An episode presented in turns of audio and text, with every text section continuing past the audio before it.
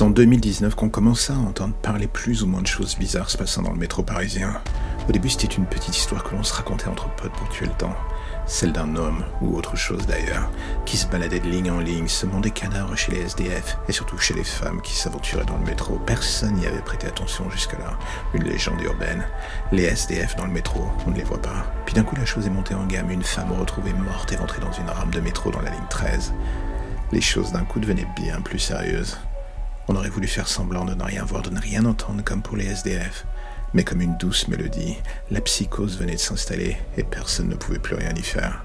Et pendant les semaines qui suivirent, tout le monde hésita quand il s'agissait de prendre la ligne 13, même tard le soir. La suspicion, la paranoïa et l'envie de fuir envahit l'esprit des rares passagers se risquant dans les couloirs des stations.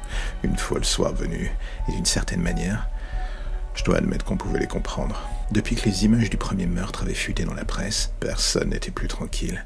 Mais surtout, tout le monde reprochait à la police de faire du surplace. Aucune information, aucun indice. Le tueur était un véritable fantôme et cette enquête s'annonçait comme une catastrophe sans nom. Et quand on est face à ce genre de cas de figure, cela déchaîne les passions d'une certaine frange du public, pas forcément celui qu'on voudrait voir. Celui qui envahit les recoins du net, qui cherche son shoot d'adrénaline et de danger, en se frottant la plupart du sang à des choses que l'on ne devrait même pas essayer de voir. Jonathan Ribeiro était l'un d'eux. Un adolescent pour le moins normal en apparence à quelques détails près. À 17 ans, il avait une passion pour le moins débordante pour l'étrange, le genre de choses le poussant à s'enfoncer très près et parfois beaucoup trop loin dans les recoins du net. Et il faut reconnaître que depuis des mois, cette légende urbaine de ce tueur de la ligne 13 l'obsédait littéralement. Il voulait en savoir plus. Et à ses yeux, la seule méthode pour cela, c'était d'aller là où personne n'avait envie de mettre les pieds, le monde souterrain du métro. Au-delà du théâtre du métro parisien plus ou moins classique, il y avait l'autre monde, celui des stations désaffectées, des voies de garage, celles qui mènent jusqu'à des lieux dont même les services généraux finissent par oublier l'existence. Jonathan, pendant des mois, avait tout étudié avant même que les meurtres ne prennent de l'ampleur. Et il avait eu du nez, il avait eu l'intuition que la seule raison faisant que le tueur échappait à tout le monde était qu'il utilisait ce monde opaque pour naviguer. Personne ne portait attention à cette piste. La police semblait se faire une obligation de chercher dans le mauvais sens. Cela rendait fou Jonathan. Mais ce soir du 21 avril 2019, il s'engagea dans l'une de ces zones, et ce ne fut que le 22 avril 2019 qu'on retrouva son corps, ou du moins ce qu'il en restait, éparpillé en morceaux suite à une collision directe avec un métro.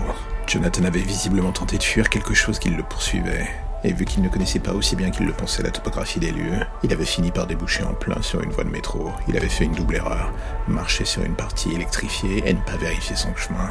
Électrocuté et déchiqueté par une rame de métro, on avait eu des morts plus paisibles. Et au milieu de la barbaque, on récupéra son sac et son caméscope. La chose était en piteux état, mais avec un peu de temps, la police scientifique réussit à sauver les cartes mémoire. Perdues dans l'immensité des archives de la police, elles ne revirent pas la lumière avant au moins plusieurs mois. Comment? Par un coup du sort, un transfert vers un nouveau site d'archivage, un colis qui se perd, accidentellement ou non d'ailleurs. Et voici que les pièces à conviction, celles dont on n'entendait plus parler, finissent par arriver sur le net. La création d'une légende urbaine, ou plutôt le renforcement d'une légende urbaine plus ou moins tenace, celle de ce fameux tueur du métro. Ce qui avait fait fuir Jonathan dans les dédales souterrains de cet enfer, c'était une figure quasi diabolique.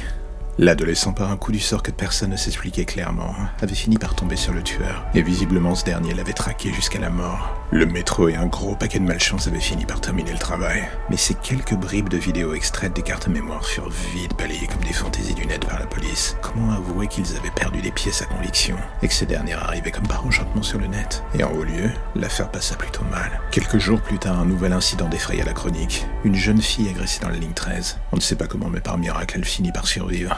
Elle disparut très vite des radars grâce à l'assistance de la police. Le fait qu'elle soit la nièce du préfet pesait aussi pas mal dans la balance. Son témoignage alla dans le sens de ce que les vidéos de Jonathan avaient mis en lumière. Un tueur inhumain sévissait bien dans les sous-sols de Paris, et principalement dans le métro. Cette légende, soi-disant urbaine, était une vérité pour le moins puante. Le genre de celle où beaucoup de flics allaient y laisser bien plus que la raison.